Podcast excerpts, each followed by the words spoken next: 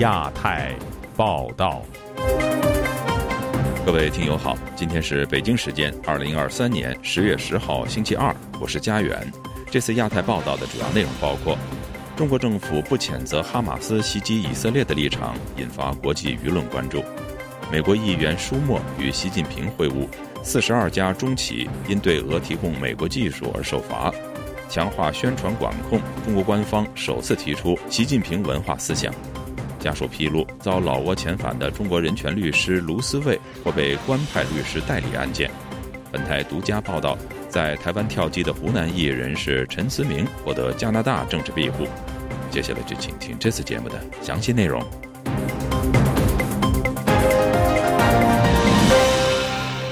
以色列在受到哈马斯武装分子袭击后，宣布进入战争状态，引起国际关注。多国表态谴责哈马斯俘虏平民的举动。但中方没有在第一时间直接谴责哈马斯，而是呼吁立即停火。中国官方也未就中以混血女子被哈马斯掳走一事做出进一步的回应。在网络上，支持以色列与支持巴勒斯坦的中国网民更是激烈辩论。以下是记者陈子飞的报道。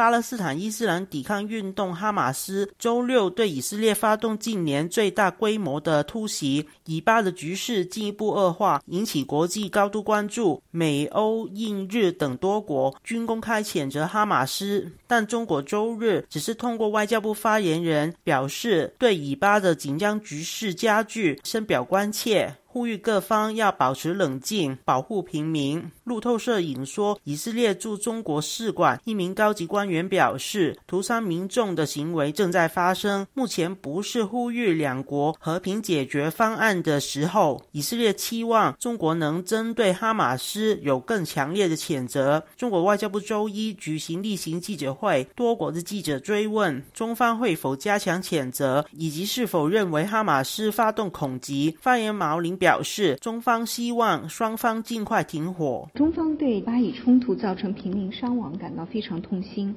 我们也反对和谴责对平民的。暴力和袭击，中方始终是站在公平正义的一边的。我们是以色列和巴勒斯坦共同的朋友，中方真诚的希望巴以能够和平共处。实现这个愿景的出路在于落实两国方案。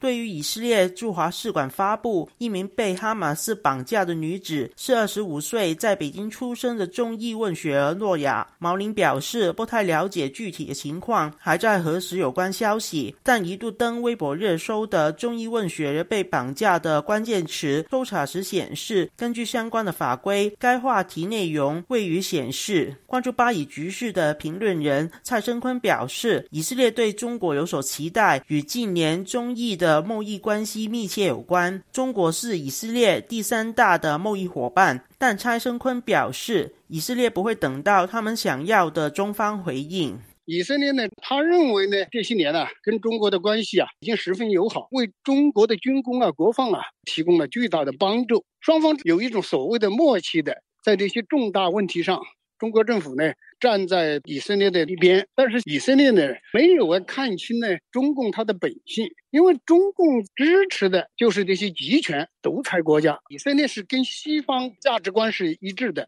即使以色列遭到灭顶之灾，中国也不会呢替以色列呢发声。出现今天这个局面呢，是以色列的过于天真。时事评论员王健表示，习近平早已表明，无论国际形势如何变化，中方始终与巴勒斯坦站在一起。提出所谓的停火立场，只是假装中立。中共这种仇恨新方的这种心态，心里是支持巴勒斯坦，但是呢，他又要装出一副我很公允的样子，所以他的表态很别扭。但是你中方用这种态度，实际上给大家一个非常清晰的信号，就是中国在外交上是说一套做一套嘛，你在外交上就没有信用嘛，你以后怎么立足？损害了中国的形象。对于中医问学被绑架，引发挺意和挺巴网民争议，应不应该救援？黄健表示，中国网上的很多评论均经过网信办和中宣部的操控，不一定反映真实的民意。就亚洲电台记者陈子飞报道。连日来，巴勒斯坦激进组织哈马斯袭击以色列的武装冲突，已经导致数千人伤亡。而以色列宣布进入战争状态，以及联合国安理会就此召开紧急会议的结果，更牵动全球舆论瞩目。详情，请听本台记者唐媛媛的整理报道。上周六，巴勒斯坦激进组织哈马斯向以色列发射数千枚导弹。以色列总理内塔尼亚胡在受袭当日便向民众发表讲话，宣布以色列进入战争状态。随后，联合国安理会就此召开紧急会议。不过，尽管美国在会上强烈敦促安理会严厉谴责哈马斯，但成员国仍未就此达成一致意见。与会的美国代表罗伯特·伍德在会后暗指，是俄罗斯在阻碍安理会发布联合声明以及做出具有国际约束力的相关决议。中国驻联合国大使张军则表示，支持安理会针对哈以冲突发表联合声明。他强调，中国谴责一切对平民的暴力和袭击，呼吁有关各方保持最大克制，尽快实现停火。截至目前，中国外交部尚未对实施袭击的哈马斯提出直接谴责。对此，正在北京访问的美国参议院多数党领袖舒默周日在会晤中国外交部长王毅时表示，他对中国的态度感到失望。我敦促您和中国人民与以色列人民站在一起，谴责这些懦弱和恶毒的攻击。说实话，我对中国外交部的声明感到非常失望，因为在面临困难时，中方没有对以色列表现出任何同情或支持。据美国全国广播公司报道，舒默稍早在与中国国家主席习近平会晤时，也表达了近似的担忧。自由亚洲电台记者唐媛媛华盛顿报道。中国国家主席习近平在北京会晤美国参议员舒默率领的代表团时说：“中美两国应该相互尊重、合作推动中美关系发展。”舒默则表示，愿同中方本着开放、坦诚、相互尊重的精神加强对话沟通。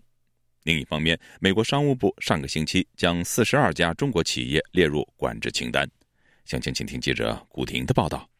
习近平本周一下午在北京人民大会堂会见到访的美国国会参议院多数党领袖舒默率领的两党代表团。习近平说：“中美两国应该相互尊重、合作推动中美关系发展。”舒默表示，美方不寻求同中国发生冲突，不希望同中国脱钩，愿同中方本着开放、坦诚、加强对话沟通，负责任地管控两国关系。推动美中关系稳定发展。美国国会议员代表团一行六人十月七日抵达中国上海。舒默与上海市委书记陈吉宁会面时提到，中国企业在美国芬太尼药物上瘾扮演的角色相关议题。舒默表示，不是中国政府的问题，是中国公司，他们造成现在美国各地毒害社区的芬太尼危机愈演愈烈。时事评论人士马巨本周一接受自由亚洲电台采访时说：“舒默率领的代表团到中国，展现了美国对华新政策。这叫新的一个叫有限分歧控制。”也就是说呢，把一些问题呢，它并不能够去隐藏或者隐瞒，因为芬太尼是美国国内现在针对中国毒害美国这样的一个问题的一个非常重视的一点，所以呢，作为参议院的多数党领袖呢，嗯他需要做一个这样的表态。马据说，舒默此次访华又不想升高美中两国的矛盾强度。拜登政府似乎希望与中国在俄乌冲突中在地缘政治方面进行有限度的合作。他说：“知道中国方面在最近一系列的动作方面都没有在在地缘政治或其他一系列的事情上对美国发起新的挑战，包括菲律宾，那么拆除了中国所布设的各种啊岛屿的一些限制、一些浮标。”目前，美中两国官员正试图为美国总统拜登和中国国家主席习近平十一月访美举行元首会议奠定基础。不过，上周美国商务部在对中国四十二家企业作出制裁。据路透社十月六日发自华盛顿的消息，除去中国四十二家公司外，来自芬兰、德国、印度、土耳其、阿联酋和英国的另外七个实体也被列入这个贸易出口管制的名单。美国商务部在一份声明中表示，这些出口到俄罗斯的集成电路包括俄罗斯用于针对乌克兰民用目标发射的导弹和无人机精准制导系统的微电子系统。资深时事评论人士郑旭光对本台说：“中国政府虽然承诺不会向俄罗斯提供杀伤力强大的武器，但是提供了生产武器或军事产品的零部件，因此涉事企业受到美国制裁。”就是可用于军事的，呃，军民两用吧。严格来讲，应该是这样。这些东西也不是说是中国肯定不会给他提供什么军事专用的，因为他在西西方已经不给他出口这些东西了。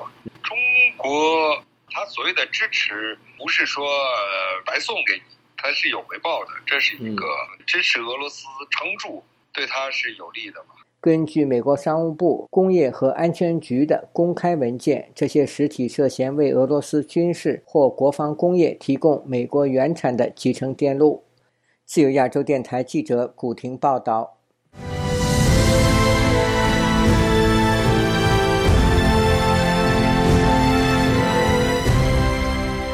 中国官方最近正式提出所谓“习近平文化思想”。该理论的首要政治任务就是加强党对意识形态的领导，有效防范化解意识形态风险。习近平如此强调意识形态，暴露了当局正面临哪些政治挑战呢？请听本台记者经纬的报道。中国全国宣传思想文化工作会议上周末刚刚落幕。此次会议上，习近平文化思想被首次提出，官媒就此纷纷表态，称其文化理论表明中共的历史自信、文化自信达到了新高度。中共总书记习近平还特别强调，宣传思想文化工作事关党的前途命运，事关民族凝聚力和向心力。他表示，宣传思想文化工作的首要政治任务是要着力加强党对宣传思想文化工作的领导，旗帜鲜明坚持党管宣传、党管意识形态，坚决有效防范化解意识形态风险，敢于亮剑，敢于斗争。在美国的中国民主转型研究所所长王天成指出，习近平领导的中共集权主义政权，其最本质的特征之一就是依赖意识形态支撑其执政合法性。他这个政权的这种合法性的危机，哈，他做出的一个反应，提出了所谓的意识形态安全问题。他说，中共建政初期，全社会对毛泽东个人的推崇，给了习近平极大启发。领袖人物他们的一些想法，给他拔高、正化，当成法律一样的东西，这个是他这个极权主义政权的一个特征。他是在文革中间长大的嘛，他显然是一个深度毛粉。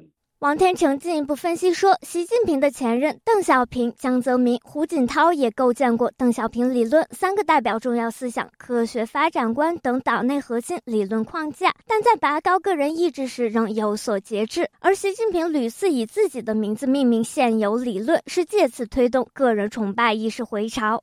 早在一三年，习近平就曾在全国宣传思想工作会议上提出，意识形态工作是党的一项极端重要的工作。直到一八年的会议上，习近平仍把意识形态工作作为一项重大命题。中国民主党全国委员会主席王俊涛认为，习近平目前着重强调意识形态，还是出于他本人对其独裁统治的危机感。政治上的失败就是他把各种人都得罪了，又没拿出一个好的制度来，这个制度不得人心。那经济上失败呢，半驾马车都不行。这两个失败有时候马上就带来一个他说的思想混乱，资本主义的思想就会有乘虚而入。要应对这方面，要强化一些文化上的东西。文化在某种意义上来说呢，能够对现实呢做一些重新的解释。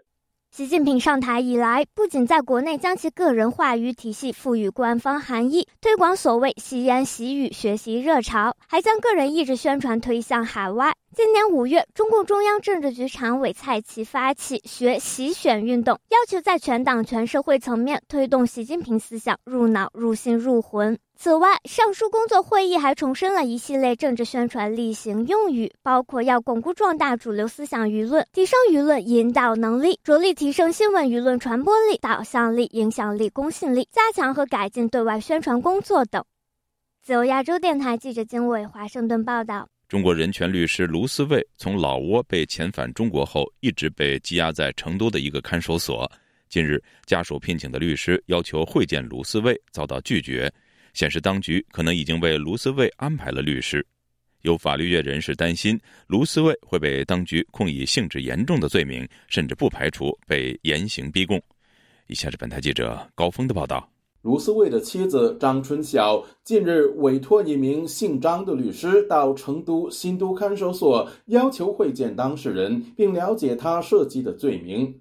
张春晓说，看守所以目前已经有两位律师介入会见卢思卫为由，拒绝张律师的要求。这个信息，请的这个律师他告诉我的。他去的时候，人家就告诉他已经有两个人在里面见了，所以他就不能进去。他没有见到，他就离开了。他其他的信息都没有办法提供给我。张春晓对于卢思卫疑似被官派律师毫不知情。他除了质疑当局有意挤掉自己所信任律师的会见名额，也担心丈夫的健康状况。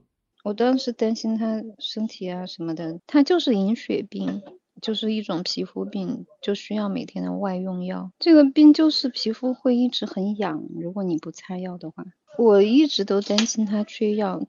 今年七月，卢思卫离开中国，原本打算抵达泰国后飞往美国与家人团聚，但是在老挝过境期间被当地警方带走。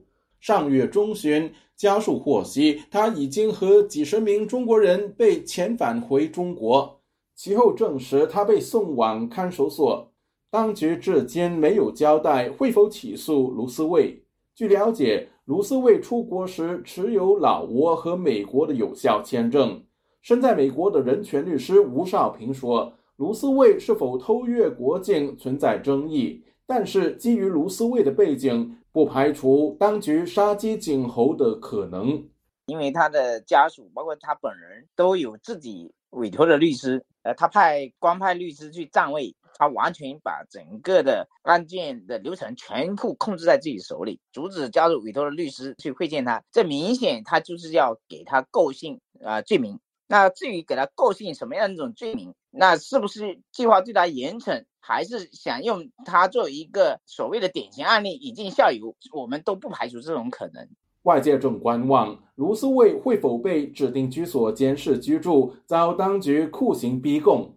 指定监所监视居住是他们最常用的手段之一。按照规定来讲的话，只有一些特殊的这种案件，他才可以使用这样的一种手段。但是中共一定会逼他认罪，这中中间就是有一个巨大的矛盾。那完全有可能用在是用在这个卢思卫律师的身上。卢思卫曾为七零九案被捕律师和成都六四九案被捕者辩护，也曾因代理十二港人案被当局吊销律师执照。吴少平相信，当局不惜动员庞大人力抓捕卢思卫，是为了威吓人权律师团体。自由亚洲电台记者高峰香港报道。上个月二十二号，在台湾跳机的湖南裔人士陈思明已经获得了加拿大的政治庇护。陈思明本人十月五号已经抵达温哥华。他在接受本台专访时表示，最希望能够尽快适应生活，找工作谋生，照顾好自己，就可以更有力量帮助民运活动。详情，请听本台记者柳飞的报道。好好好好，谢谢谢谢谢谢。人在温哥华的陈思明不时接到朋友关心的电话，他说：“真的很开心。”出了飞机场以后，非常高兴，到了自由世界了，心安稳了。陈思明回想起从七月起逃离中国大黑牢的一路历程，点点滴滴刻骨铭心。他先后逃到老挝和泰国，九月二十二号由曼谷搭机前往广州，在台湾转机时选择跳机寻求美加政治庇护。他说，在台湾十几天都住在移民署的照护室，才刚入住没几天，台湾华人民主书院就派人来关切他的生活，协助他办理临时入台证，好静待第三国接收。同一个时间，联合国难民署也联系他，协助寻觅正式接纳他的国家。其中有美加民运人士如盛雪、接力健、王丹等人积极的推动，因此破天荒的，竟然短短十四天后就落地加拿大了。陈思明说：“虽然在台湾滞留时对未来仍有茫然感，但他并不忧虑。一是不被遣返中国大陆，二是不被遣返泰国。我时间长一点没关系，在台湾别说是在移民局了，就是在台湾的监狱里面，我都非常有安全感。”十月二号是美好的一天，陈思明说，当天一大早，台湾官员就通知，稍后有加拿大官员会来找他，为他送上加拿大的签证。尽管当时极度激动，但是加拿大的官员也叮嘱他，未到加拿大土地的那一刻，都不要对外透露消息，以免节外生枝。十月五号晚间，他抵达了温哥华机场。卑诗省移民服务协会随即安排他入住一间酒店。酒店房间宽敞舒适。他一开始焦虑着付不出费用，当他得知一切吃住都免费时，安心之余更感动万分。但他说，心情放松，却也不能够轻松。一天二十四小时，除了吃饭睡觉，多数时间他都在读圣经和英语。希望自己很快变得强大，为中国民主运动做更多的贡献。因为我将来要面临的挑战还不小。你比方说，要学习英文，要找工作，先要把生活安排好。你只有把这些事情安排好以后，你才能。去参加一些民运活动。他挂记着中国还有成千上万的人权斗士，希望墙内墙外共同努力推倒中共集权专政。我希望在国内的朋友们呢，先保重好自己，等待机会。我们在国外呢，能做什么就做什么，大家努力为中国的自由民主、为中国的文明进步，大家一起努力。自由亚洲电台记者柳飞温哥华报道。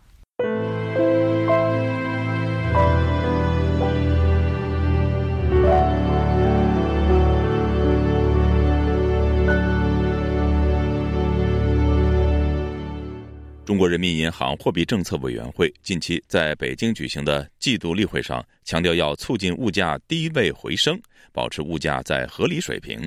有评论质疑。以前常常听到央行平抑物价、保障百姓基本生活的承诺，但如今央行却公开表示会采取一切措施促进物价上涨。学者认为这是未来物价上涨的信号。以下是本台记者古婷的报道。据央行微信公众号消息，中国人民银行货币政策委员会二零二三年第三季度例会于九月二十五日。在北京召开会议，分析了国内外经济金融形势。会议指出，当前外部环境更趋复杂严峻，国际经济贸易投资放缓，通胀仍处于高位，发达国家利率将持续保持高位。其中还提到要促进物价低位回升，保持物价在合理水平。贵州大学退休教师彭先生本周一接受本台采访时说。央行货币政策会议提出的所谓促进物价低位回升，明显是一个信号，就是要涨价。他说：“就是涨价呀，这是一个信号。他们现在舆论先行嘛，什么房子卖不动啊，家电卖不动，汽车卖不动，汽油涨了一下子，效果不大嘛。汽油现在九十五号的九块，已经悄悄的开始了。要维护人民的利益嘛，要让利于人民嘛，所以只有涨价。”嗯，才是最好的出路嘛。实际上就是物价，他们也绷不住了。网民年轻不讲武德在今日头条发文写道：“央行发布最新政策调整，积极推动物价上涨，保障百姓基本权利。以前我们常常听到央行平抑物价、保障百姓基本生活的承诺，但如今央行却公开表示采取一切措施促进物价上涨。”对此，让我们一起来了解一下央行这些措施的背后意图。文章写道，在当前经济形势下，央行采取一切措施促进物价上涨的决策有其合理和必要性，但同时，我们也将期待央行能够积极应对各种风险和挑战，确保物价上涨带来的利益最大化。真正实现保障百姓基本生活的目标。不过，这篇文章周一中午被删除。学者彭先生说：“普通人现在就连养一辆车都很困难，每年的养护费用、保险费用，包括停车费用，现在下来以后，这个汽车在家里算一个高消费的个体了。未来十年是说是最难过的吧。”今年上半年，中国各地公司裁员倒闭。民众失业情况越来越严重。央行第三季度会议则表示，国内经济持续复苏，回升向好，动力增强，但仍面临需求不足等挑战。河南开封居民张先生对本台说：“因为油价上涨，他前一天把自己的汽车出售，改用省油的摩托车。特别是后半年东西涨得太厉害了，特别又拿这个油价，我们加这个油涨得受不了的，负担很重哎。嗯，现在这个生意又难做呀，我楼下好多店铺都关了，几乎天天都有关的。我昨天都把车卖了呀，开不起，没办法。我现在没办法了，买个摩托车开了。”北京居民郭丽告诉本台，在民众收入没有增加的情况下，拉高物价无助于刺激经济，更会影响居民消费意愿。公务员的收入都下降了，是不是会让更多的家庭雪上加霜？哈，呃，现在的物价拿北京来讲，哈，家里人你说订外卖呀，还有外面买一些菜呀东西，这个物价都非常高的。自由亚洲电台记者古婷报道。中国房地产巨头碧桂园上个月未支付两笔共计五千五百万美元的债务利息，而另外两笔合计六千六百八十万美元的境外美元债利息下个星期又要到期。有媒体披露，碧桂园正在考虑于近日公布境外债重组计划。以下是本台记者黄春梅发自台北的报道。路透报道，下周一到期的债息与碧桂园二零二四年四月利率百分之六点五和二零二六年四月利率百分之七点二五的债券挂钩，有三十天的宽限期。碧桂园在本月稍后将面临重大考验，如果不能在十七日前支付一千五百万美元的九月息票，其全部离岸债务可能被视为违约。而碧桂园拒绝对媒体报道以及是否已支付任何款项发表评论。十月八日，有投资人向澎湃新闻表示，仍然没有收到碧桂园二零二四年一月二十七日到期债券的利息。这纸债券每年三月和九月的二十七日付息，利率为百分之八，当前余额为九点六五亿美元。这次应该要支付的利息大约三千八百六十万美元。根据澎湃新闻不完全的统计，二零二三年和二零二四年碧桂园到期的境外债券有七只，余额包括三十亿港元、二十七点七四亿的泰铢以及十五点五亿美元。路透指，碧桂园有一百零九点六亿美元的离岸债券和价值四百二十四亿元人民币的贷款。如果违约，这一些债务将需要重组公司或其资产，也面临被债权人清算的风险。自由亚洲电台记者黄春梅台北报道。听众朋友，接下来我们再关注几条其他方面的消息。中国当局近期密集出台房地产利好政策，但十月黄金周的新房交易仍然低于预期，全国百强房企仍深陷销售下滑的困局。有分析师预计，中国楼市今年内难再有明显的反弹。缅甸地方执法部门近期将七百多名电信网络诈骗犯罪嫌疑人分三批移交中方，其中二百零九名电信网络诈骗犯罪嫌疑人于十月一号被移交给了云南普洱公安机关，当中包括网上在逃人员二十六名。九月二十五号和十月七号，缅甸又先后分两批向云南临沧公安机关移交电信网络诈骗犯罪嫌疑人四百九十七名。中国警方表示，目前相关犯罪嫌疑人已经由内蒙古、黑龙江、浙江、安徽、福建、河南、重庆等涉案地的公安机关押回，公安机关将彻查其全部犯罪事实，依法严厉惩处。据维权网十月八号发布的消息，辽宁知名政论作家孙大洛因言获罪被判刑，他曾在服刑期间遭到非人道折磨。